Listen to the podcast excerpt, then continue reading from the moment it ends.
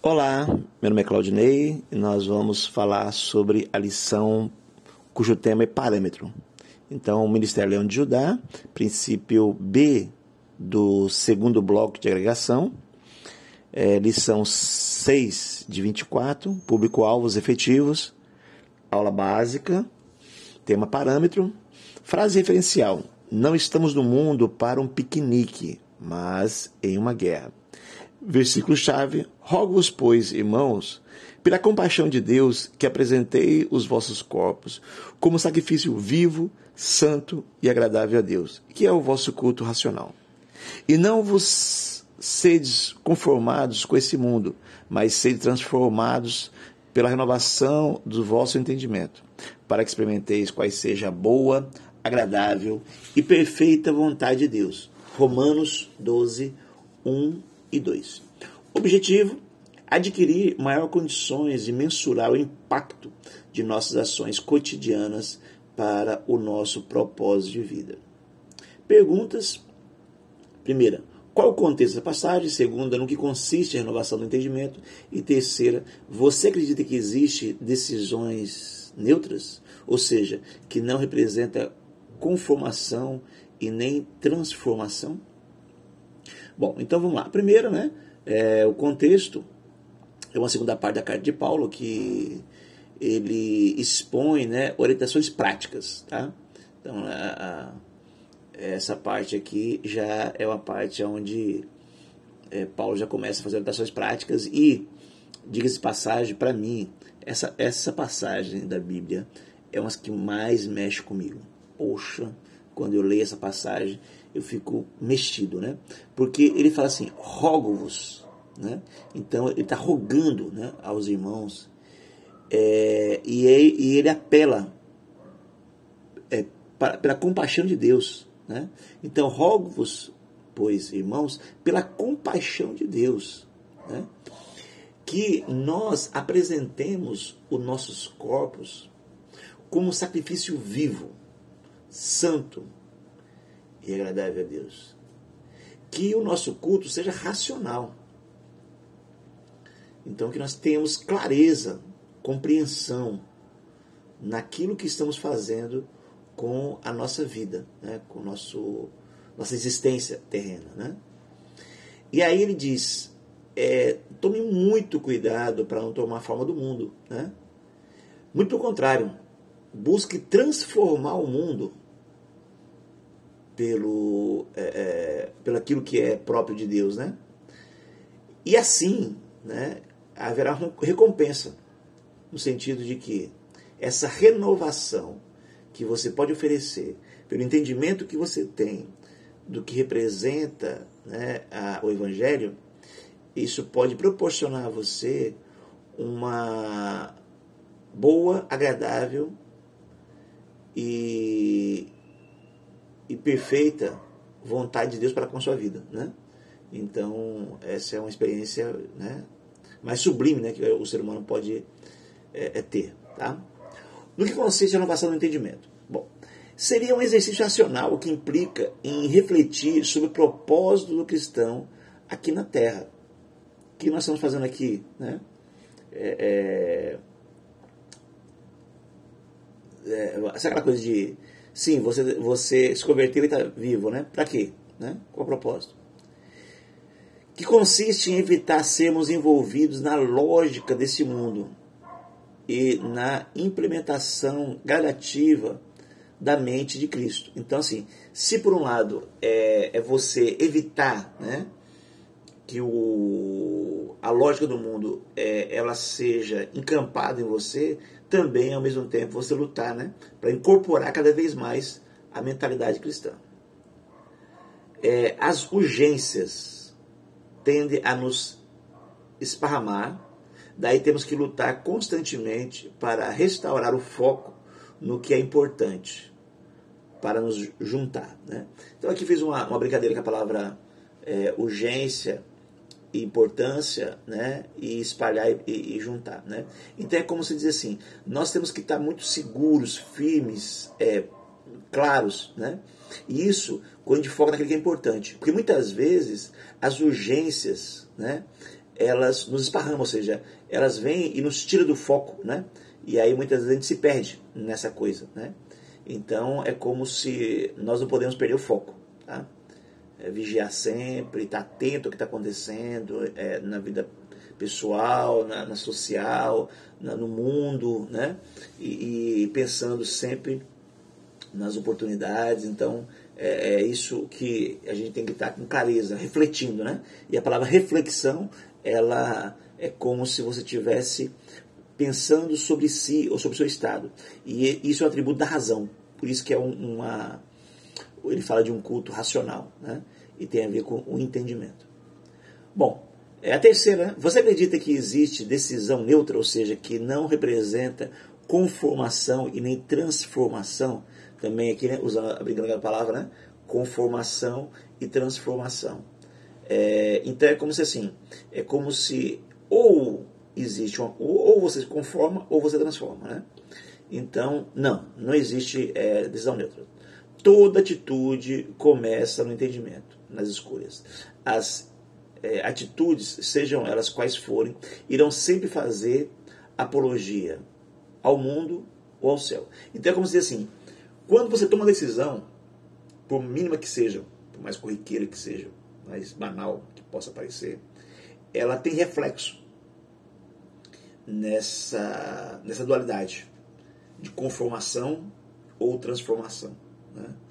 Então, é por isso que é como se assim, olha, não se deixe levar. Né? Essa coisa que é como se Paulo está rogando para nós, né? E aí ele apelando para a compaixão de Jesus por tudo que Cristo fez. Então vamos, vamos trazer a, a, paixão de Cristo, né? É, é tudo a, a, experiência que esteve aqui na Terra e tal, e a morte por nós, derramar o seu sangue por nós, né?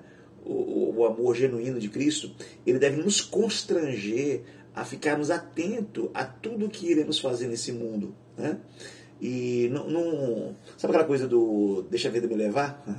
É como se fosse o contrário disso. É como se nós estivéssemos atento a cada condição, situação, contexto que envolve a nossa vida, para que a gente possa é, dar um direcionamento às nossas decisões, que essas decisões tenham implicações favoráveis à eternidade. Porque se não for assim, elas serão o contrário disso. Tá?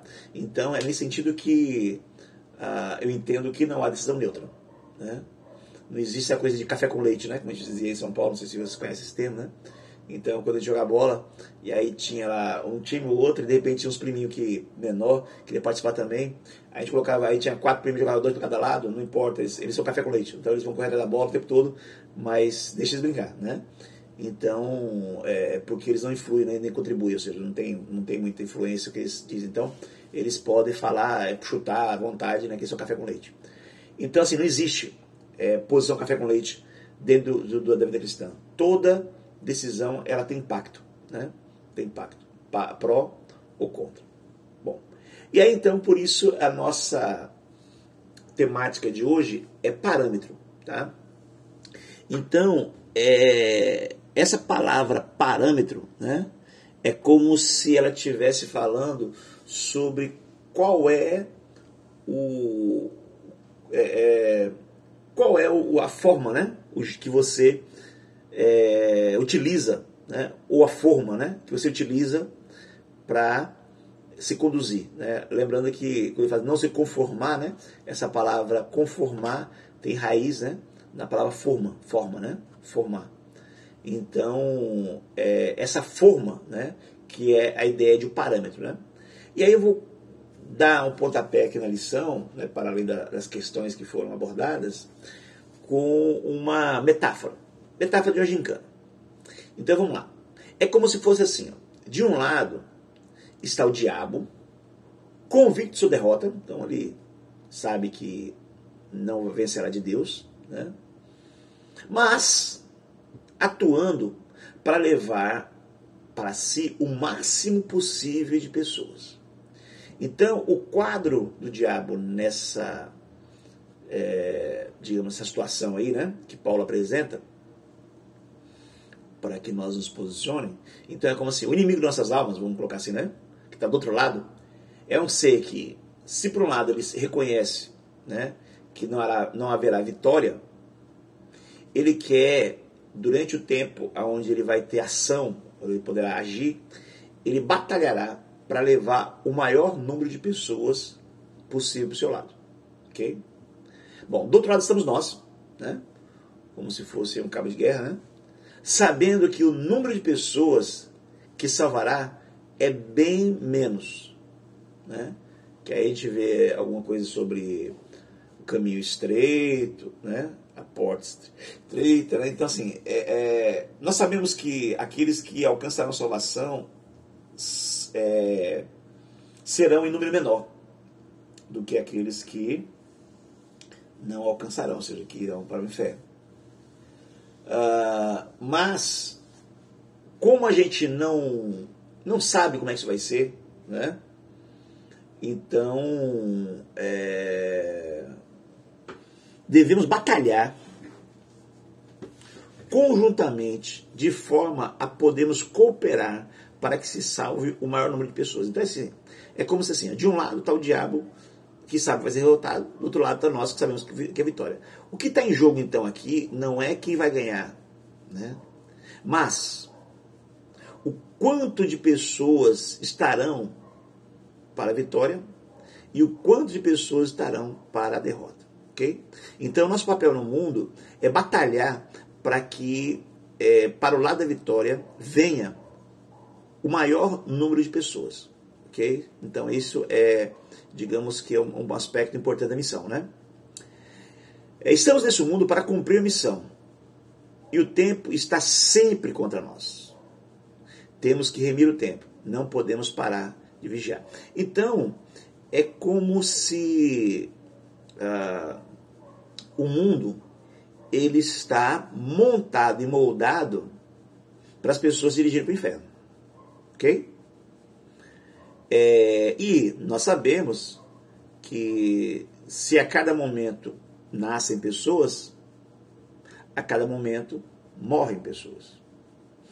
E essas pessoas que estão morrendo, eles estão morrendo num mundo em que a, o formato dele, né, é, vamos dizer assim, é, indica as pessoas, né, direciona as pessoas para o inferno. E aí, e, e, vamos dizer assim, o tempo tá, não para, vamos dizer assim, enquanto eu estou falando com vocês aqui, mais pessoas estão dentro de um contexto, é, de um ambiente, né, dentro de uma atmosfera, que estão é, é, apresentando para elas né, uma faça, ou seja, de que ali é um bom lugar e na realidade o engodo é um mau lugar. Então, é como se nós, enquanto cristãos, temos que juntar forças é, para tentar trabalhar o máximo possível contra essa proposta que está posta. Né?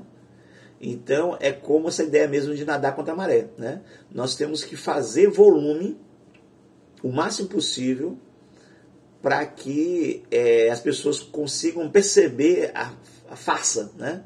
que está nesse mundo e que o que ele está direcionando é um direcionamento que vai gerar a morte, que vai gerar a destruição. E, e mesmo reconhecendo que esse movimento que a gente vai fazer para modificar essa, esse olhar das pessoas para o mundo, não vai, é, a gente não vai dar conta de fazer com que o mundo mude de olhar, né?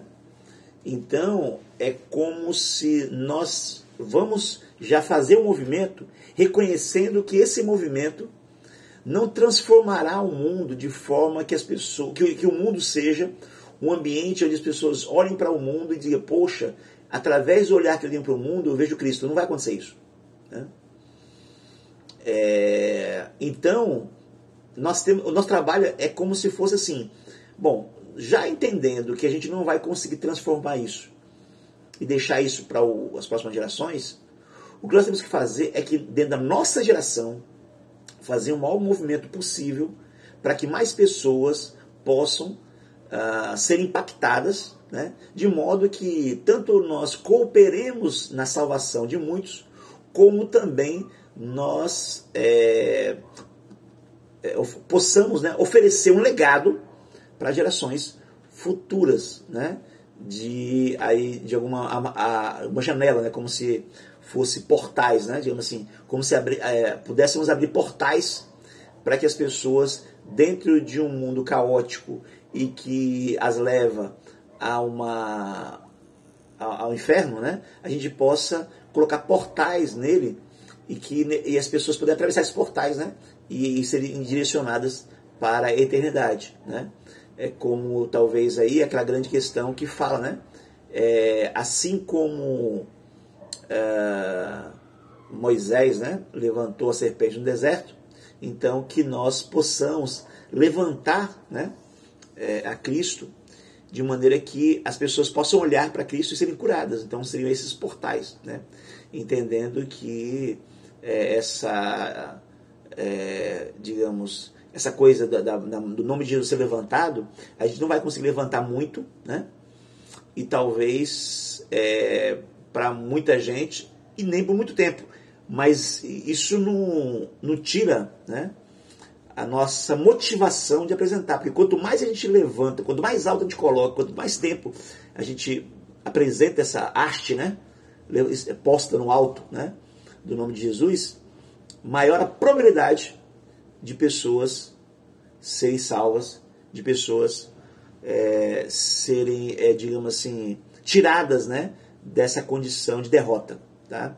E vir para o lado da vitória, ok?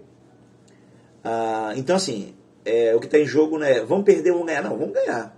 O diabo sabe que vai perder, entendeu? Só que nosso papel nesse mundo não é festejar a vitória. Né? Nosso papel nesse mundo é batalhar para trazer o máximo possível de pessoas para o nosso lado.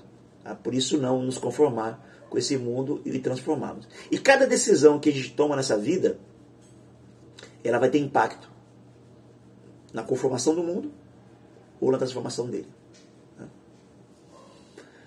Ah, não vamos apresentar a Deus o que adquirimos na vida terrena, mas o que fizemos em prol da missão. As conquistas terrenas só fazem sentido se elas tiverem direta ou indiretamente o um papel na missão. Então, é, é esse é o aspecto quando eu falava assim, né? Que a decisão que tem que tomar. Então, por quê?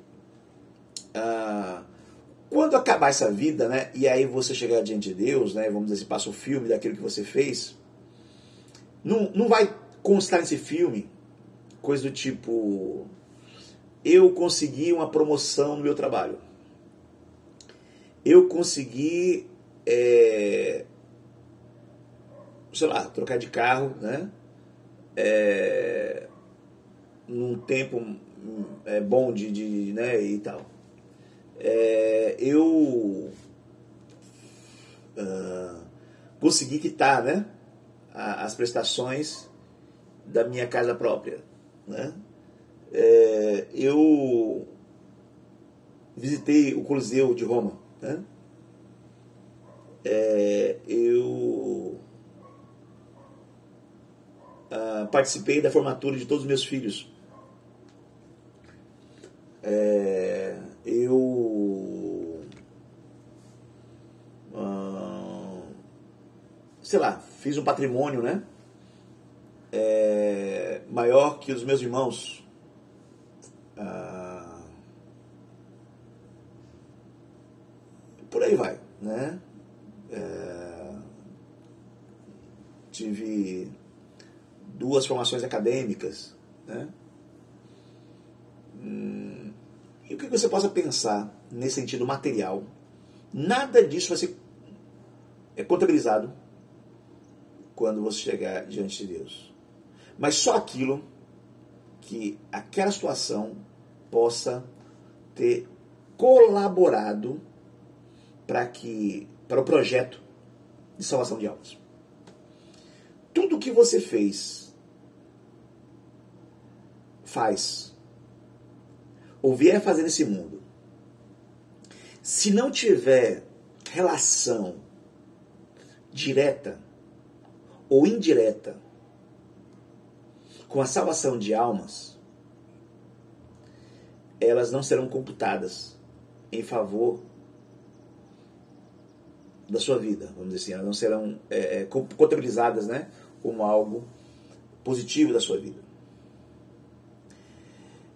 E a coisa não para por aí. E vou mais além. Tudo aquilo que você fez que não foi contabilizada, direto ou indiretamente, para o projeto de salvação de almas, foi contabilizado contra esse projeto. Lembra que eu falava que não havia decisão neutra? Então, é como se dizer assim: as suas decisões, as suas escolhas, elas atuam de forma a conformar-se com o mundo, ou seja, a fazer com que haja manutenção desse mundo caótico é, dentro do perfil de, do diabo, né, para conduzir pessoas ao inferno, ou a sua decisão ela é, foi transformadora de modo a dar aí uma oportunidade, um alento ou participar dentro de um contexto que oportunizasse né, pessoas a olharem para Jesus, né, e aí terem a sua salvação de alma. Perceba que a questão é muito, muito, muito grave, né? No sentido de que nós temos que saber que ou estamos cooperando com o Evangelho, ou estamos atrapalhando o Evangelho. Então, é, é, temos que ter muito claro em mente. Ok? Então, é, você tem que saber que. E, e, por, e por que, que eu falo que ah, as decisões de conformidade elas são muito cruéis? Porque tem o fator tempo. Né? Se não fosse o fator tempo, a gente poderia, é, digamos assim, tudo aquilo que você fez, né, ou tem feito, é, que não contribui para a causa, você poderia reverter isso. Mas o tempo vai, é, é, vai fechando essa contabilidade, né? então vai jogando para fora. E aí você não tem como mais recuperar aquilo. Né? Nesse sentido de feito alguma coisa contra. Né? Porque nesse processo de não ter feito coisa a favor, o mundo estava girando né? e as coisas estão acontecendo. E as pessoas estão é, é, vamos dizer assim, se voltando mais para o discurso do mundo, e pessoas estão morrendo, né? e almas estão sendo, sendo perdidas. Né? É, tal é a gravidade da, da, da questão. Né? Ah, bom, uma vida com propósito. Né? Então, até uma, uma quem faz parte da Primeira Igreja Batista né? É, tem estudado, é, ou já estudou, ou, ou, né? esse, esse projeto, uma vida com propósito. E, e, e, alguém tem que estar sempre em mente, né? Que são três perguntas, é, três, três aspectos que eu levantei aqui, né? Uma vida com propósito, o tribunal do Cristo e o dia do Senhor. Então nós não podemos perder de vista esses três aspectos. Nós temos que viver uma vida com propósito, haverá um tribunal de Cristo e esse dia do Senhor, né? Então nós não podemos viver aleatoriamente, alienadamente ou displicentemente, né? Bom, uma outra metáfora que eu quero trazer para vocês, para refletir, é a metáfora do velório. Então, todos chegam contritos, mas, como o velório é algo demorado, com o tempo as pessoas saem do estado de contrição e se vacilar, conta até piada. No entanto, ante a chegada do seu familiar, certo familiar, perdão, é, por exemplo, as pessoas voltam à contrição. No momento em que deixamos o estado de contrição, elas não testemunham em respeito morto. Elas estavam pregando outra coisa. Então, essa metáfora é mais ou menos assim. Então, vamos lá, tem um velório, né, tem uma pessoa que está morta lá, e você está lá com contrito. Né? Contrito necessariamente está chorando, né? mas está lá com expressão é, que você demonstra tristeza, que você demonstra pesar, né? Diante daquela experiência da vida que é a perda de uma pessoa para alguém, né? Pessoas perderam ali, não terão mais, né, é, é, diante de si alguém querido, alguém amado, né? Então, o, o aspecto mais adequado para se ter diante da situação dessa é a contrição.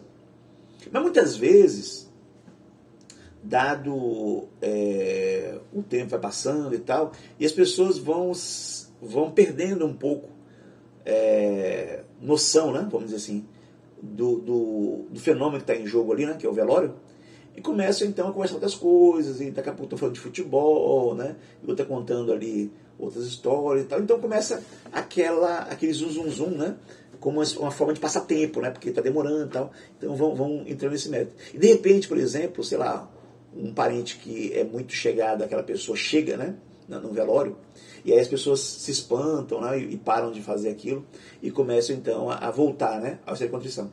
Então é como se é, no momento que as pessoas saíram do estado de contrição e começaram a conversar coisas banais ou coisas, é, enfim, que, que tavam, não estavam de acordo com o momento, né?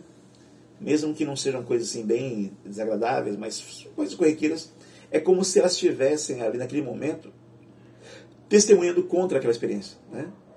Então elas estão é, criando uma atmosfera né, que, se, que é desfavorável àquele evento que está acontecendo. Né? Então essa metáfora é, eu estou lançando aqui para ajudar a gente a pensar sobre o fenômeno que nós vivemos na Terra. Qual é? Bom, houve a conversão da nossa alma, ou seja, de, nós reconhecemos, né? houve um momento em que a gente reconheceu o que Cristo é, né? e aí a gente é, olha para a nossa vida, percebe que há uma. É, é, não bate, está né? Tá muito distante daquilo que a gente deve ser e a gente é, e a gente se arrepende da nossa condição, né? Nos colocamos diante de Deus né? E ali então acontece a transformação, né? a salvação. Então ali você é, já não é mais, né? Você então morre para o mundo, tá? Para viver para Cristo, ok? Então é essa experiência da conversão. Pois bem, é, antes da experiência da conversão, o que, que você tem claro à sua mente? Tem claro à sua mente que é, da sua conversão até a sua morte, foi-te oportunizado participar de um projeto grandioso que é a salvação de almas. E tudo o que nós temos que fazer nesse período da conversão até a morte é trabalhar nesse projeto. Todas as nossas decisões nesse projeto. Ah, mas eu, tenho projetos pessoais. Não, você não tem projetos pessoais. Você morreu para o mundo. Os seus projetos já foram, entendeu? Agora o seu projeto é o projeto de Deus. Ah, mas é, eu quero ter família, eu quero é, conseguir coisas. Bom, essas coisas que você tem, que você quer adquirir, elas colaboram com o projeto de Deus? Eu acho que, é, eu entendo, né? Que ter família, que ser uma pessoa que batalha né, profissionalmente, né, honesta, que se dedica às coisas, que se mantém uma pessoa organizada, que conquista as coisas, né, que, é, enfim, que, que, busca né, ter, ter uma, uma vida plausível, né, uh, uma vida digna, né, isso em nada difere do plano de Deus é, em si, ok?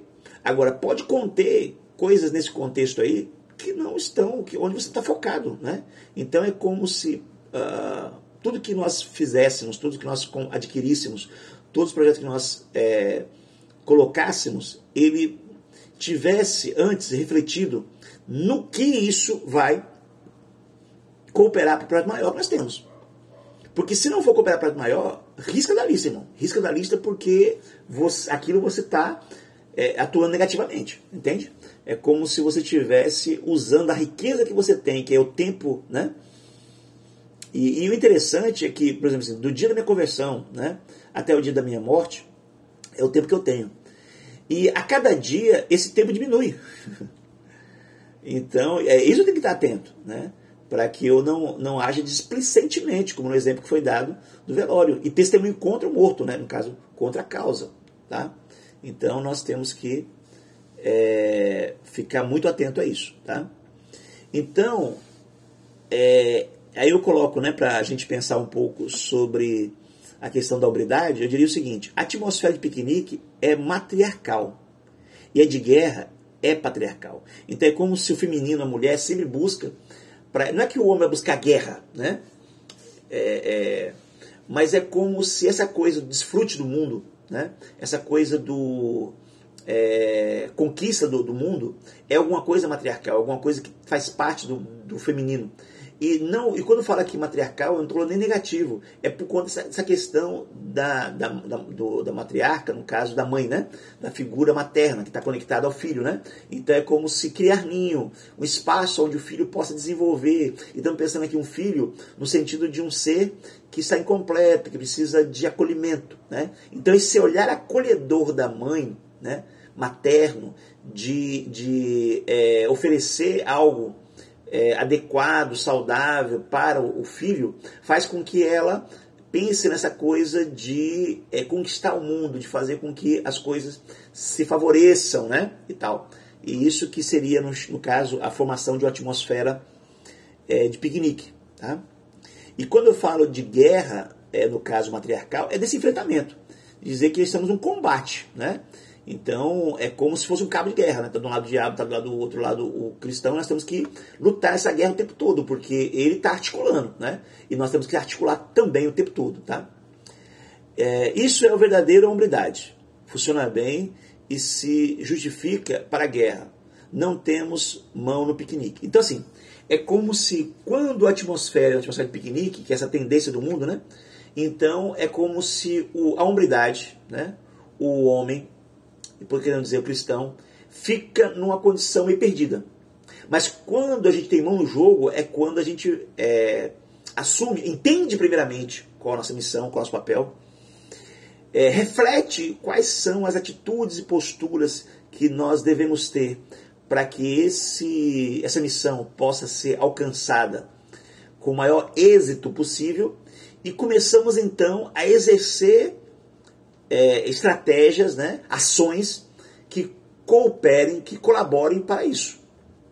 É essa ação que envolve aí o homem, que envolve a hombridade e que é o exercício mais é, importante e mais fundamental do cristianismo. Tá? Então nós temos que estar tá com isso em mente.